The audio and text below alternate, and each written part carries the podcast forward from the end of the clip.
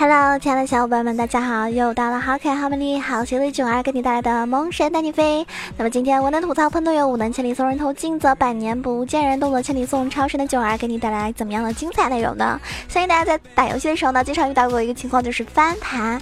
啊，有可能是你们翻了对面，也有可能是被对面翻盘。那最后呢，心情可能有的时候呢，真的觉得翻盘是最最爽的，还有就是被翻盘呢是很难受的一件事情，对不对？其实撸啊撸被翻盘呢有很多因素啊。尤其是有四个大的因素，比投降还要致命的理由。所以今天这一期节目听完之后呢，希望你少被对方翻盘，尽量多的去翻对面的盘，那打游戏呢就会开心不少，对吗？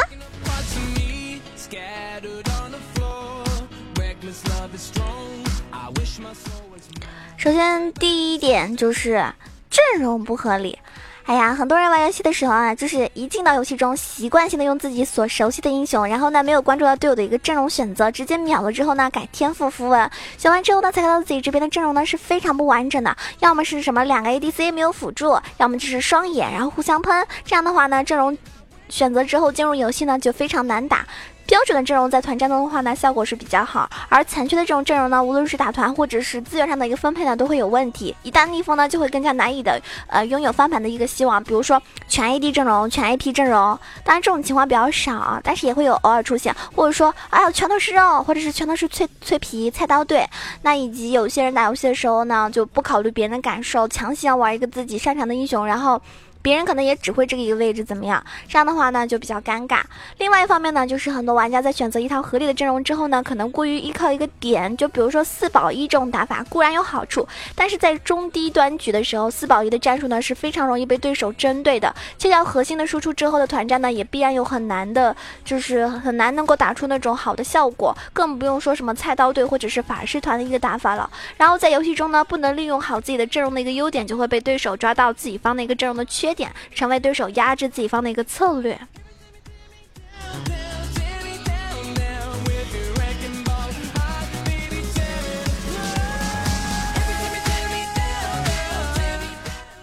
第二个原因呢，就是不做视野。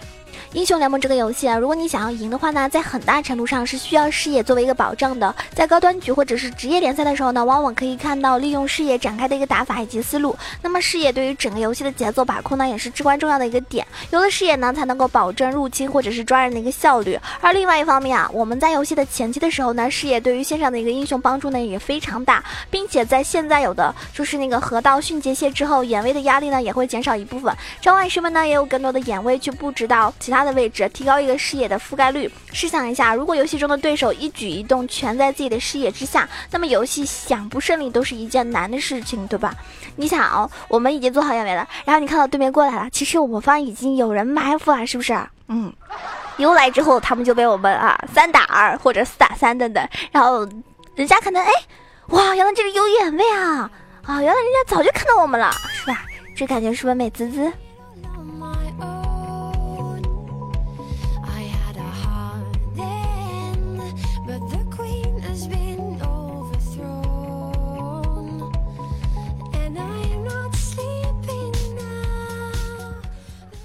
三个因素就是不沟通、不理解，因为英雄联盟呢是一个团队游戏，尤其是在这个版本，一个人的实力再强也比不上团队的一个配合。所以我们在游戏中呢，想要获得胜利，最为关键的一点就是要保证和队友有一个好的配合。建立在这个之上的呢，就是需要一个好的交流。而队友在游戏中出现失误或者是配合不到位是非常正常的一件事情。那么我们对于队友出现的一个失误，尽量抱着理解的心态去交流。最怕的就是反向嘲讽队友，而直接让一条路炸裂。因为职业比赛的时候，队伍的沟通是非常非常重要的。可能在很多玩家眼里，一句话的作用再强也比不上过硬的技术操作存在。但是呢，其实大家明白，一句话虽然说不能直接让一场游戏 GG，但是至少也能够让队友的心态产生很大的影响。你想，要是本来就被打崩了。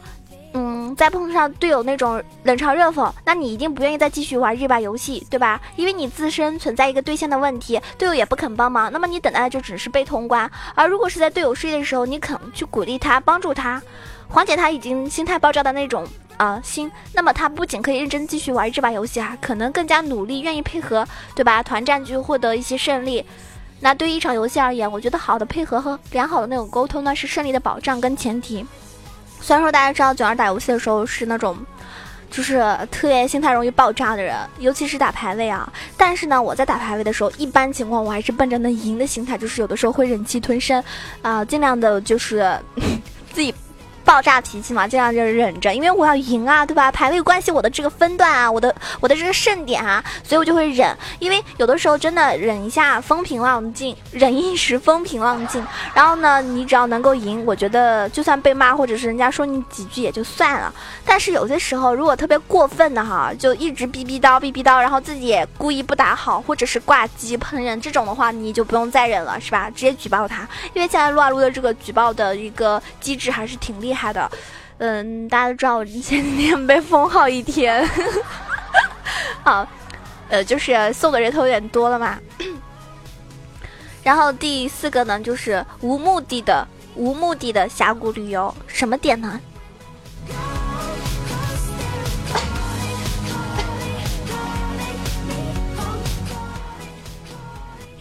就是我们常常在中低端局的时候会看到一个情况，就是所有的玩家的确是在认真的游戏，但是总有一些召唤师呢在进行一些不必要的走动，全图跑那儿，对吧？然后呢没有任何的意义，对于我们的游戏而言，不仅是毫无帮助的，还可能因为经常到处跑，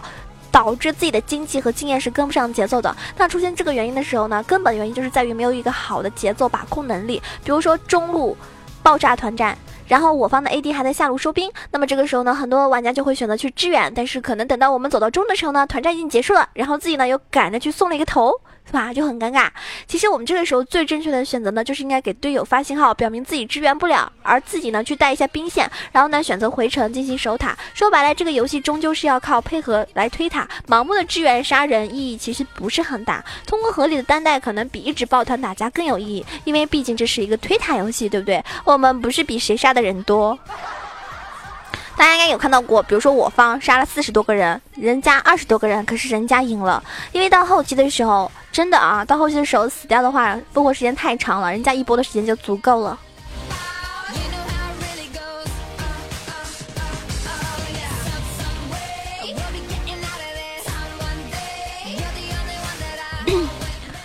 指出了四个重要的点之后呢，就要推荐大家常见的一个思路了。前期的话呢，如果打野的话呢，就最好着重帮助一下下路，然后呢，利用防御塔的机制效果，首先拿下下路的一血塔，然后下路的双人组呢，可以拿下一塔之后换到上上路，继续在上路依靠这个射程优势和辅助的帮助去压制对面的上单，扩大一个 AD 的优势。那么上路呢，就到下路进行单带去补这个塔刀，保证自己的经济和经验，因为这个时候的上单呢，已经有一定。的装备来支持自己进行一个单带了，这个时候的打野思路呢，就可以着重在中路和野区自资源的一个获取。那么大家知道，当前一个版本的话呢，峡谷先锋是具有非常强的一个推塔能力。大家都知道，那个峡谷先锋谁拿到那个峡谷先锋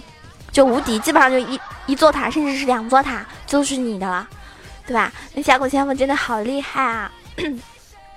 所以呢，峡谷先锋，我觉得如果能拿到呢是最好的。配合 AD 和辅助呢，可以很快的拿下这个峡谷先锋，然后呢推掉上路的什么二塔呀，或者是一塔。对吧？很 easy。然后呢，全队伍重心就放在中路的一塔，依靠上下路的一个兵线优势，对对手进行一定的拉扯，来牵制对手的一个人力。然后等到三路一塔都拿下了之后呢，就可以开始抱团入侵对手的一个野区，进行经济上的一个压制。那么前中期的节奏呢，就完美后期的一个团战中，伤害也是可取得一个压制的效果了，从而呢，跟我们这个游戏来说，胜利的话奠定了一个非常好的基础，对吧？当然，有的时候如果你前期非常不顺哈，那么也不要灰心，因为我觉得有的时候真的有些阵容是真的是非常偏后期的，越到后期他们越厉害，而且有的时候呢，对方一浪是吧，给你们一两次机会，你们就能够翻盘了。还有再者就是，如果是非常逆风的时候呢，就要想想到底这一把是要嗯抱团打，还是要什么去单带去推线，看阵容，这些都是看阵容。也希望所有的小伙伴们在玩排位或者是匹配的时候呢，都可以连胜啊！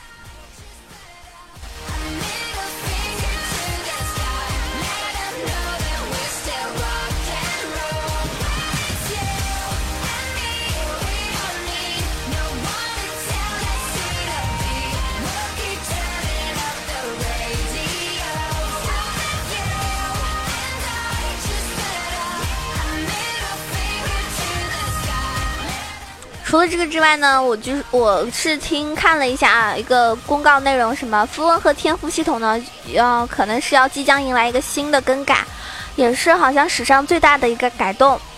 就是这两个，因为符文跟天赋是复杂又难以平衡的系统嘛，既没有给大家足够的自由度去个性化自己的一个游戏风格，也无法在英雄选择阶段根据局势随机应变。所以呢，很多人在讨论有关季前赛的一个计划，以及为什么要把符文和天赋合并为一个游戏准备系统。所以呢，很多人就在想啊，这个新的系统要怎么样去运作？我我简单的看了一下，它好像意思就是说要合二为一，化简为繁啊。化繁为简啊，化繁为简，说错了，就变得更简单。呃，有些人说，可能就是一个更好的符文系统，就意味着这个系统的蕴含的能量。浓缩到更少的一个选择当中，这样的话呢，每个符文的一个选择呢更为重要。目前的一个符文和天赋系统当中呢，大概有六十个不同的一个插槽，但是呢，其中能够对你英雄表现有着显著影响的呢是屈指可数的。大部分的插槽呢都是用来装备你觉得必须的一个属性，呃，比如说像是攻击速度、护甲和魔法抗性这种。那么即使你有很多的符文天赋的选择，变成了一种负负累，而不是一个抉择。此外呢，很多人会把这种威力分散到很多的零碎的一个部分中，所以呢，让很多人无法。觉得啊，任何选择是足够重要的，或者说足够强力到真正的令人眼前一亮的程度。所以考虑这些之后呢，很多人觉得这些必须的一个属性呢，可以退居幕后，这样呢，大家就可以把精力放在关键的东西上。基石天赋呢，是很多人对这个新理论的一个首次尝试啊，就是把更多的威力集集中于一个单独的选择当中。像很多基石天赋一样，新的符文系统呢，也将不会那么注重被动的一个数据，而是更偏向能够决定游戏风格的一个效果。那很多人会觉得，哎，怎么样去，就是如何。运作呢，就是每局游戏你将可能有六个。你将会有六个符文，然后这些符呢会会分为三种类型，就是基石符文、大型符文和小型符文。基石符文呢，就是你只有一个基石符文，它是最强的一个符文，直接由基石天赋演变而来。基石符文呢会被显示在读取界面和积分板上，是对你时刻游戏表现影响最大的一个符文。你想在战斗的时候是耐心寻找机会，然后借走图增的一个攻速打垮对手，还是有一个宠物跟随左右帮助你攻击敌人、保护队友怎么样？还是说我们？正在就是有些人就是他们在那个测试的一些基石符文嘛，比如说什么叫狂暴化啊，就是对一名英雄造成伤伤害三秒后呢，你会进入一个狂暴状态，获得百分之六十的一个攻击速度，持续三秒，然后攻击敌方的英雄可以将此效果延长到十秒。狂暴呢可以让你超越攻速的限制。哇，我觉得这个撸啊撸如果到时候改成这样的话，那我真的是好像有点懵逼了。越改越让人一下子无法接受吧？还有什么叫佩西？你的攻击和技能呢会将佩西往派目标，佩西呢会根据等级为友军增加这个施加四十到一百二十的护盾，或者是根据等级对敌方造成十加四十点的伤害等等啊。然后佩西在返回之前呢是无无法被再次派出的啊，这个什么东西啊？好像是什么宠物一样。然后大型符文呢，就是大型符文的威力呢，仅次于基石符文。很多人会认为，相比老版的一个符文和天赋系统，这是最就是一个突破非非常大的最大的一个地方。很多人会注意到，就是他们的效果呢，虽然没有基石符文那么强的作作战能力，但是比我们之前推出的各类选择强力很多。大型的符文在游戏中呢，有一个视觉和音效上的表现，所以当他们发挥作用的时候呢，很多人会觉得有一种就是感觉意识很好。那举个例子啊，就是。其实这两个符文呢还在制作当中，尽管他们还没有完成，但是很多人呢希望可以分享一下。就是首先是一个火药味不太浓的选择，过疗质量。过疗质量的意思就是超额的治疗会转化为一个逐渐衰减的护盾，不超过你总生命值的百分之十。过量的治疗呢，会使你和有有治疗能力的英雄以及你自身的治疗生命偷取效果拥有更强的一个协作能力。由于尝试消耗对手和清兵能够维系你的护盾，所以呢，它会改变你观察战斗的一个方式，让你在下次战斗的时候呢，拥有额外的耐久优势。可能大家越听越迷糊啊，但是这些呢，应该是有可能会实现的，因为他们现在正应该是在做一些改动吧。还有。有一个符文画风是很不一样，叫做僵尸守卫。僵尸守卫呢是在摧毁敌方的一个守卫之后呢，会在原地出现一个友方的僵尸守卫。然后僵尸守卫呢是可见的，持续一百八十秒，而且呢不计入守卫的一个数量的限制。僵尸守卫呢会改变你争夺视野的方式，在你清掉敌方的一个视野的同时呢，你还会留下自己方的一个视野，而且不受守卫数量的限制。这是大型符文。然后小型符文的话呢，小型符文的话呢就是那种。润物细无声，他们对于时刻的游戏影响表现力是比较小，但是却能够带来一些很好玩的方式，让你的英雄呢有所专长。就是你会在这个时候看到各种各样的效果，包括你能够帮助你这这个成长的、提升伤害或者是防御能力的，又或者是让你能够白得一件装备的，以及有很多的其他的选择。那每个小型符文呢都能够帮助你进一步的提升某方面的能力，用来应对敌方的一个英雄，或者是弥补自身的不足。像一个超负荷是每级加百分之一的冷却缩减，至多呃。最多可以在十级的时候加百分之十，每百分之一的过量冷却缩减呢，将转化为两个法师强度或者是一点四的攻击力，根据情况自动的调整。那超负荷呢，会是在你升级的时候提供冷却缩减，并将过量的一个冷却缩减呢转化为一个攻击力或者是法师强度。这个符文呢，让很多玩家呢有机会去尝试全新的一个出装路线哈。还有一个叫做精华。呃，窃贼，当你附近的一个敌方小兵死亡的时候呢，最大生命值永久提升一点，范围是一千四单位。也就是说，这个东西是对游戏后期耐久能力的一个投资。每个附近的敌方小兵死亡呢，都会给你额外的这个加成，就算不是死在你的手下也没有问题。哇，这个我觉得真的，大家可能听完这期节目之后发现，哎，撸啊撸还是我以前的撸啊撸吗？还是我这个会玩的那个吗？是吧？是不是觉得哇，全新的感觉？嗯，其实这个我觉得，可能今天说的这些东西，也许也许会在近期会出现，也许可能不会出现，因为我觉得这个还是在呃测试过程中吧，对吧？嗯，还是挺复杂的，还有更多复杂的呢。我今天节目呢就不吐槽了。反正我当时看到这个的时候，觉得哇塞，这个撸啊撸还是我以前认识的吗？就非常惊讶。那么今天这期节目呢，即将要结束了，非常感谢大家的耐心的收听。如果你们喜欢九王呢，记得关注一下九王的新浪微博“萌九小酱 E C H O”，也可以关注我的公众微信号 “E C H O W A 九二”，当欢迎加入我的 Q 群八幺零七九八零二八幺零七九八零二，跟群小伙伴们一起开黑一起打游戏。嗯。感谢上期节目给我给我这个赞助的小伙伴啊，虽然比较少，但是我觉得有就还是挺开心的。感谢随风飘散，感谢十九的不开心，感谢墨子飞宫，感谢世界安静。我已经说了啊，月榜榜一可以获得囧儿的定制抱枕，榜二可以获得呃可以获得那个囧儿定制的手工，然后两个人都可以加囧儿的私人微信啊，跟我聊天。那么上一期留言的小伙伴里面呢，我看到很多人就非常认真啊。嗯，沉默的大海说加油，好的，我会加油的。秘制番茄酱说仙女好久没聊，甚是想念，棒棒的。嗯，世界安静说论演员的自我修养，还配合，还配合你演出，我应该是该配合你演出的我却视而不见。九三好，王者送我上王者了，你上王者了吗？那你真的很棒棒哟。十九的不开心说加油，你是最胖的。你说这话的时候，你是想找打吗？墨子飞公说：“一直不冒泡会不会被打死？”是呀，所以大家多冒泡哟。希望大家可以多多的留言，多多的冒泡，让我看到你们的存在。嗯，这个彩兔宣铁粉说：“囧儿声音萌萌哒，还给我分享个段子。我初中的时候发育比较好，特别是胸秒杀同同班的所有女生。那些男生一天天都拿色眯眯的眼神看着我的胸，现在没有了，毕竟太胖了，实在是找不到媳妇。”好吧，兄弟，那你赶紧减肥吧，好吧，锻炼身体，好好努力。嗯，这期节目要结束了，如果你们喜欢囧儿，记得点个赞、评个论、转个发。那也可以更多的时候呢，来看一下囧儿的斗鱼直播，房间号是幺七三四五幺五幺七三四五幺五。每天下午会在斗鱼直播，晚上的时候呢是不定时插播。那囧儿最近一直打的游戏呢，依旧是撸啊撸，还有狼人杀啊，这两款游戏是我经常玩的哈。别的小游戏呢，就偶尔玩一下啦。好啦，这期节目到此结束啦，感谢您的收听，我是爱你们的好可爱、好美丽、好邪恶的囧儿，么么哒，晚安了。因为我录这期节目的时候已经是深夜了，你听到的时候不一定深夜，但是呢，也在此跟您说一声晚安。